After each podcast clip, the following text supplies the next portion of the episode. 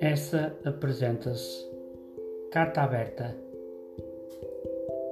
Caros alunos de Portugal do século XXI, reconheço a vossa inquietação e olhar de frete quando os vossos professores de português vos solicitam a leitura desse calhamaço, como é apelidado por vocês.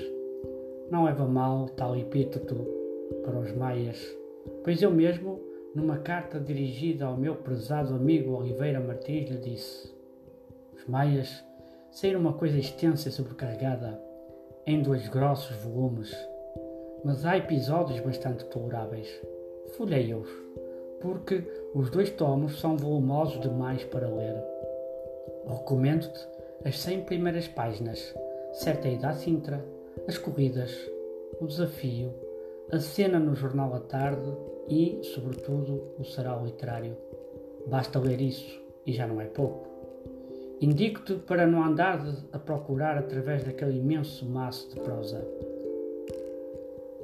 A leitura deve ter o prazer associado, e eu acredito que todos vocês, alunos do século XXI, vão encontrá-lo nas minhas páginas. Por isso, digo-vos para não desistirem da minha obra pois vão encontrar nela muitas respostas para compreenderem melhor o país onde vivem.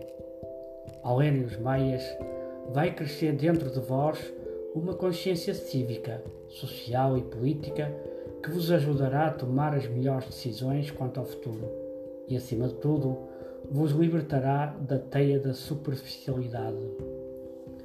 Eu sei que não é uma tarefa fácil mas, meus caros alunos, não desesperem, pois eu acredito no engenho e na arte dos vossos professores para vos entusiasmar e motivar a ler e a entrar na minha obra como se de uma viagem se tratasse, como esta que estão prestes a iniciar.